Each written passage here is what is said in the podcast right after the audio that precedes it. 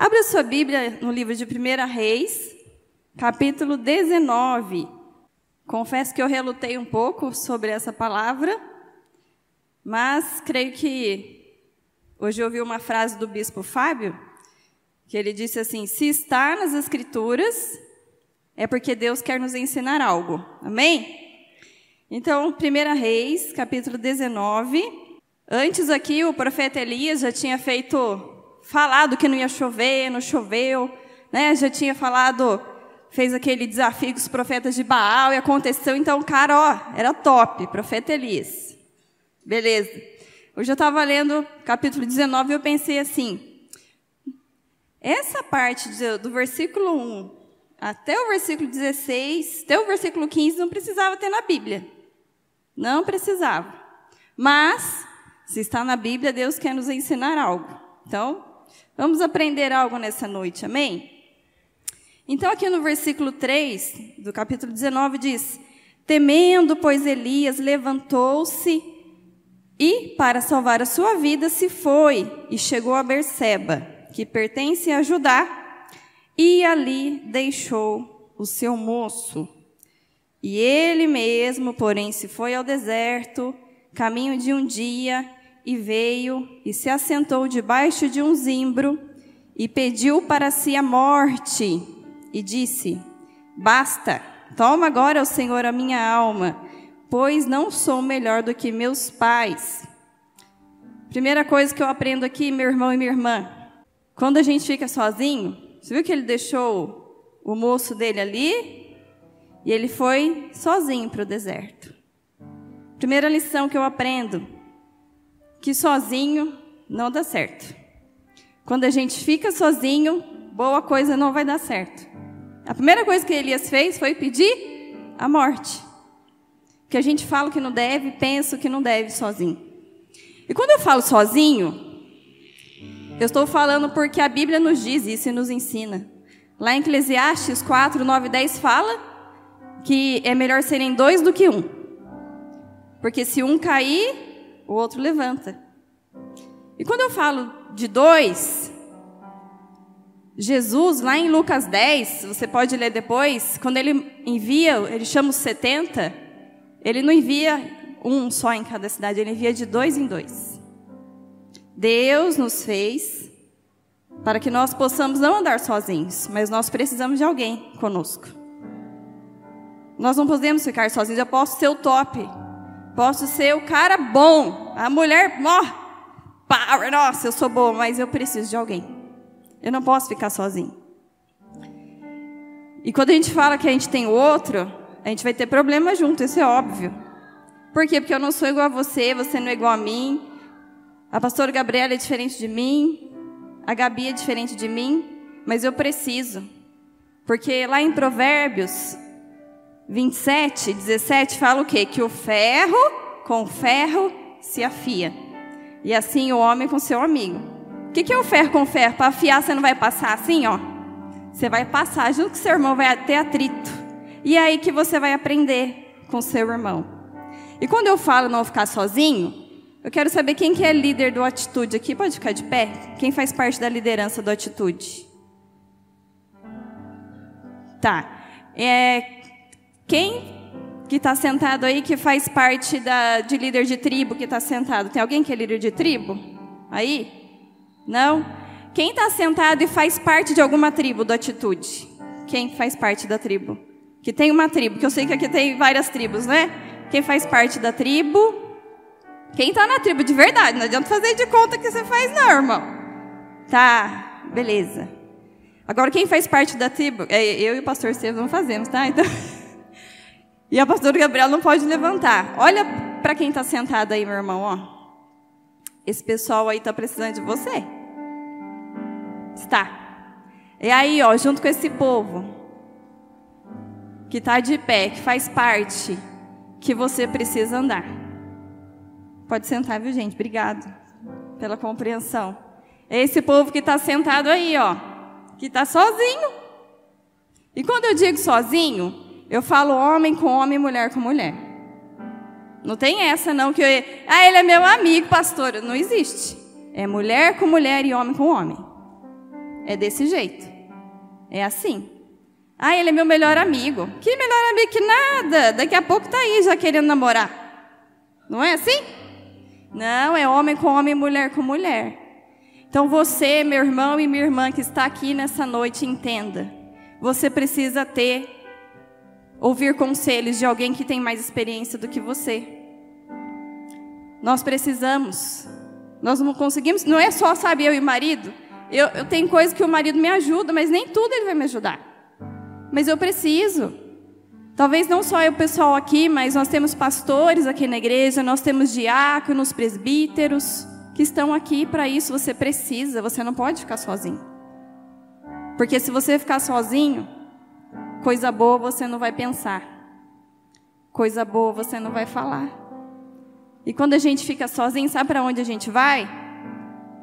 Vamos lá. É versículo 9. 8.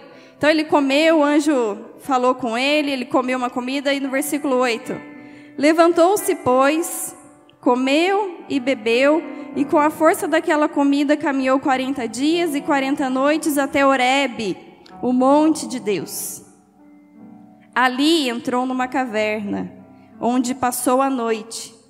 E eis que lhe veio a palavra do Senhor e lhe disse: Que fazes aqui, Elias? Ele respondeu: Eu tenho sido zeloso pelo Senhor, Deus dos exércitos, porque os filhos de Israel deixaram a tua aliança, derrubaram os teus altares e mataram os teus profetas à espada. E eu fiquei só, e procuram tirar minha vida. Segunda coisa que eu aprendo: caverna não é lugar de ficar. Você viu onde ele foi? Ele comeu uma comida, ele andou 40 dias e 40 noites e foi para um monte. E aonde ele foi? Para uma caverna. Então, vezes você já, nesse, durante esse ano todo, já comeu muitas palavras daqui, já andou, mas você não está no lugar certo ainda, meu irmão. Não está no lugar certo ainda, minha irmã. Porque você está numa caverna. Você não está longe de Deus. Monte Oreb, nós estamos aqui na igreja. Mas você preferiu estar escondidinho. Aí me deixa aqui eu com os meus problemas, porque ninguém vai me entender mesmo. Me deixa aqui. Caverna é lugar das desculpas. Ele fala: Eu fiquei só. Ora Deus, tá vendo? Eu faço o seu trabalho, eu sirvo o Senhor, mas eu tô sozinho. Qual a desculpa que você tem dado para Deus aqui na igreja, hein, meu irmão e minha irmã? Hã? Você sabe qual a desculpa que você dá? Porque eu sei as desculpas que eu dou para Deus. Eu estou aqui pregando para você porque eu parei de dar desculpas. A palavra do bispo Fábio no acampamento, não foi isso que ele falou? Para a gente parar de dar desculpas.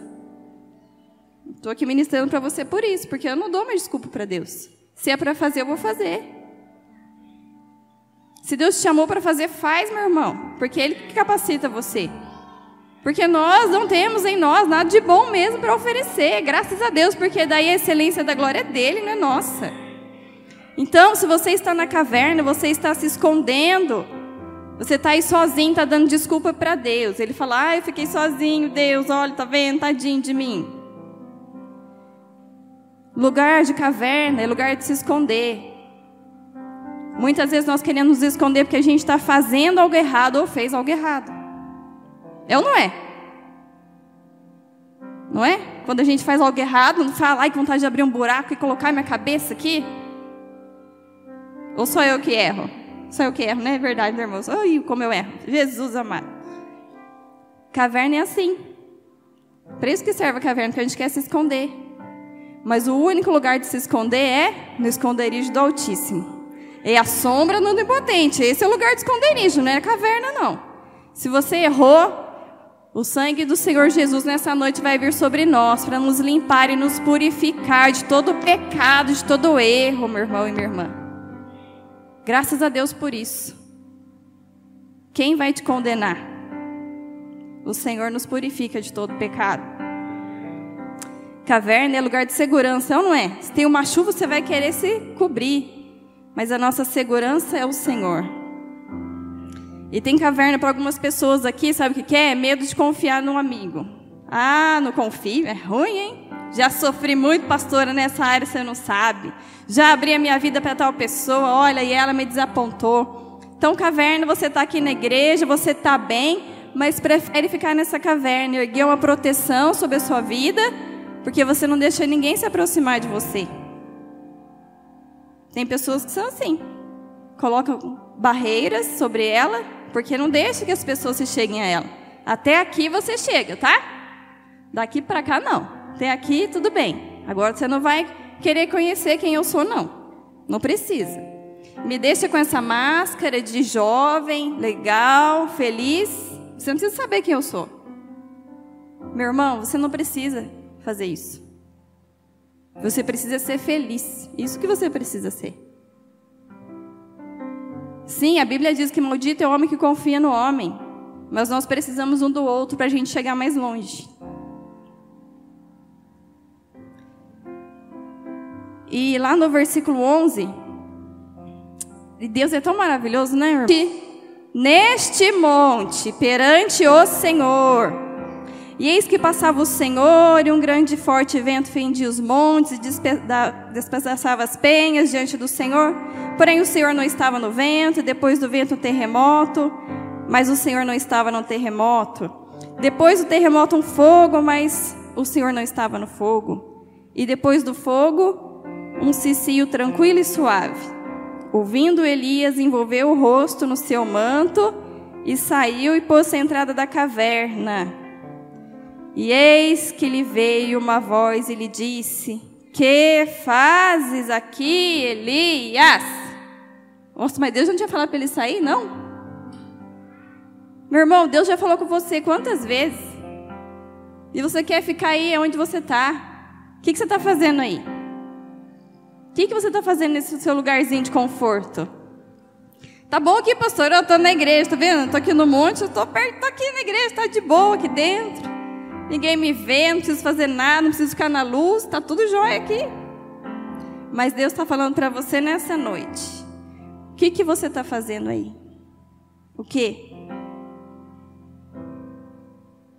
Daí ele fala de novo: Ah, eu sou, oh, eu sou legal, eu sou bonzinho, mas eu estou tão sozinho, Deus, tadinho de mim, de ação da minha pessoa, ai, Senhor.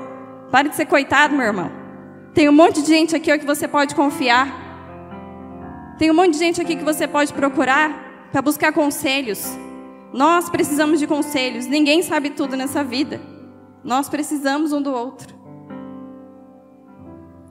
E eu quero te falar, meu irmão e minha irmã, no versículo 11, que Deus falou para ele: sai, põe-te neste monte perante o Senhor. Sabe onde ele estava? O monte que ele estava era o Monte Oreb, meu irmão. Você vai escolher nessa noite que lugar que você quer ficar. Na caverna? No geladinho, né? Porque a caverna é bem fresquinha, não é? Fresquinho, e quero que você vá abrir lá comigo, para a gente encerrar no livro de Êxodo. 19, Êxodo 19, versículo 16. Esse monte que ele estava é esse mesmo monte aqui, ó. Ao amanhecer do terceiro dia, houve trovões e relâmpagos e uma espessa nuvem sobre o monte e muito forte cangor de trombeta, de maneira que todo o povo que estava no arraial se estremeceu. E Moisés levou o povo fora do arraial, ao encontro de Deus, e puseram-se ao pé do monte.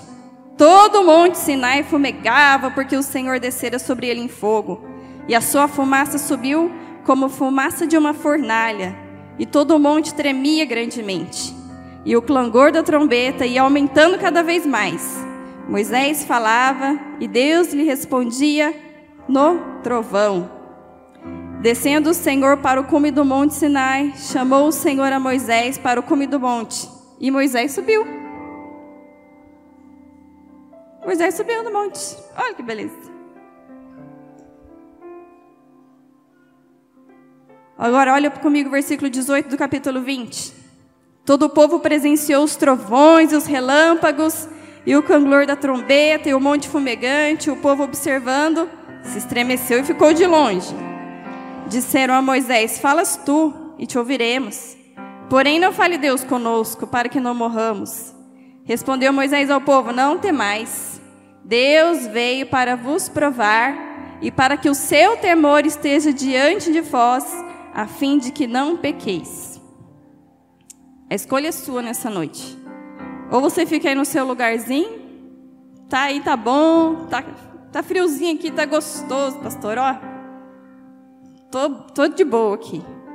Ou você sobe para esse lugar aqui, meu irmão, no monte, onde a nossa perna estremece, aonde Deus envia a palavra, porque aqui Deus tinha dado os dez mandamentos. Quando a gente sobe o monte, lá tem palavra. Quando a gente sobe o monte, lá tem glória. Quando a gente sobe o monte, lá a gente ouve coisa que dói o ouvido, mas faz bem para o coração, meu irmão. Então você decide nessa noite, saia dessa caverna de desculpas. Saia dessa sua caverna, meu irmão, que você não está confiando no que Deus pode fazer para você. Você não está sozinho, não. Deus tem algo para você. Então, nesse ano vai estar terminando. Decida o que, que você quer de Deus, porque Deus tem, você já está perto. Saia dessa caverna, meu irmão. Venha para o monte, vamos subir esse monte. Quero convidar você a ficar de pé comigo agora.